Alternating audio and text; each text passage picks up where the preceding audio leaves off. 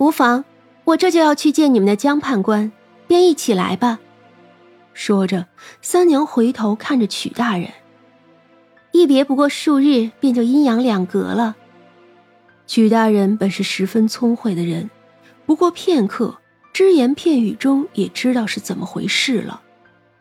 呃，原来曲某已经身故了呀！唉，都离京千里了，却还是不肯放过我呀。这就要去地府了吗？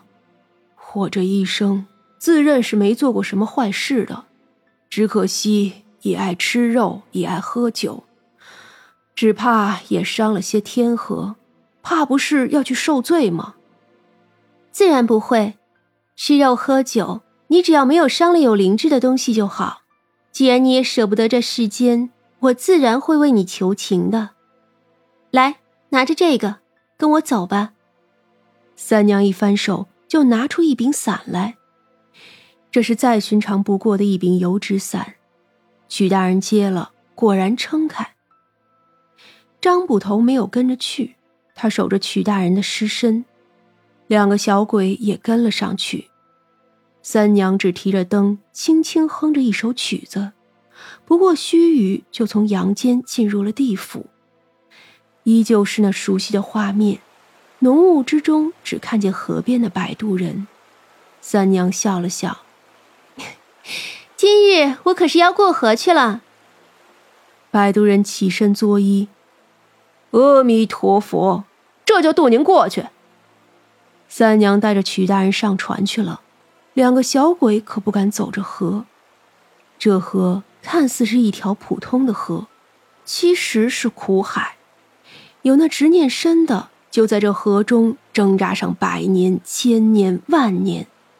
总有一天会忘记自己为什么不去轮回，继而想要摆脱这无穷无尽的苦楚，就会拉着魂魄进去，好求得自己解脱。在这河里的魂魄没有一个不苦的。如果你有机会能站到岸边，就能听到那声声泣血。也只有摆渡人的一叶扁舟能够隔绝，但是鬼差们有自己另外的路走。还是安全多了。曲大人也难免听见那些魂魄的低语哭泣，他脸色很难看。看似并不宽阔的河，却是最难渡过的，因为下面的魂魄都想出来。不知过了多久，小舟才停到了对面。三娘笑着下来，曲大人自然也跟着。这里看到的便是另外一个世界了，远处也有城镇，只是过往的都是些鬼魂。三娘提着灯，带着曲大人一路往正中间去，远远的就看见了一处漆黑的建筑拔地而起。三娘人还没有到，就有一队阴兵出来迎接。正殿里，江判官笑哈哈的道：“哎呦！”这不是三娘吗？怎么亲自来了？什么事儿还要你这么费心呀？小事，这位曲大人原本是燕京城的府尹，如今要去平城做太守，路上被人下了毒。虽说也是天命如此，但能不能留他几十年？呃，不，不是，三娘，你怎么在意起这个来了？你不是最顺其自然的吗？江判官走了下来，好奇的不行。我是不在意的，不过这不是受人之托吗？这曲大人也确实是个好人。唉，这个大成朝啊，我看看啊。江判官说着，随手翻出一个本子来，翻了翻。哎呦，还有几年呢？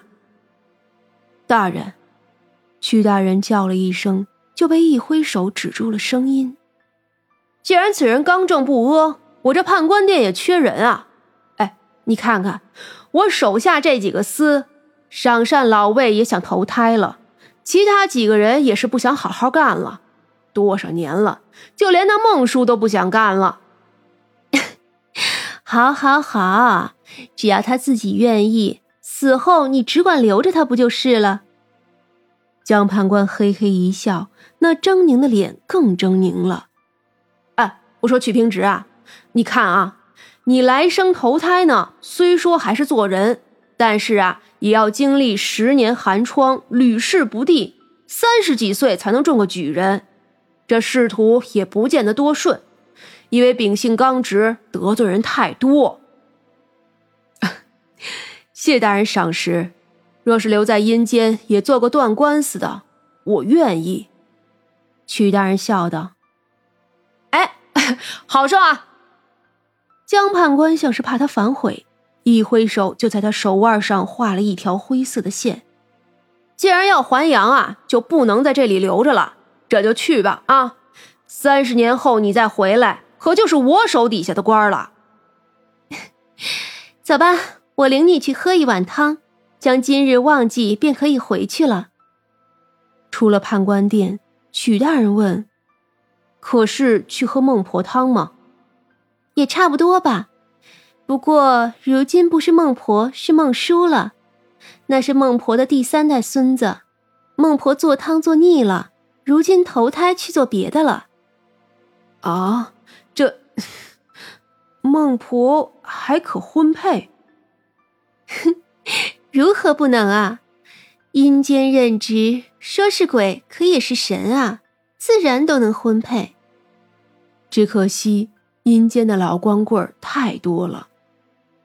唉，以往只听说阴曹地府、阎王判官，还有那黑白无常，却不知原来传言有误啊。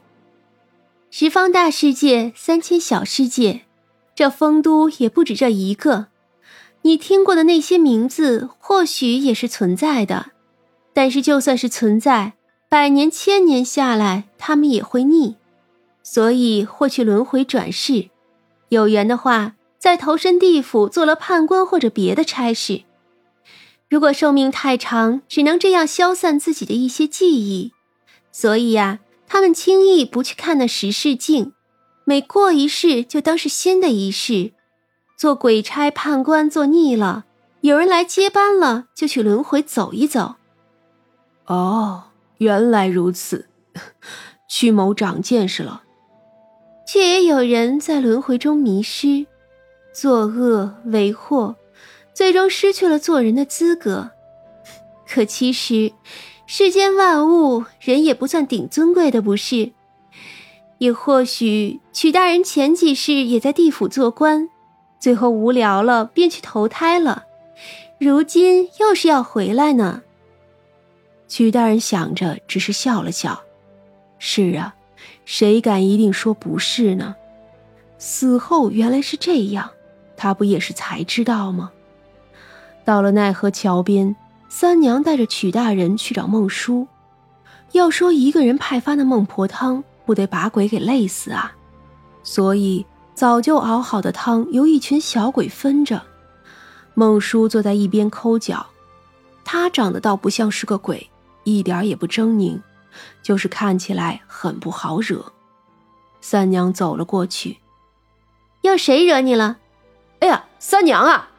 哎，你怎么来了？孟叔起身穿好了鞋，还不是来找你要汤？喏，给他一碗汤吧。只叫他忘记今日来地府的事就好，再过个三十年，他也要来与你做同僚的。孟叔答应了一声，就去配汤了。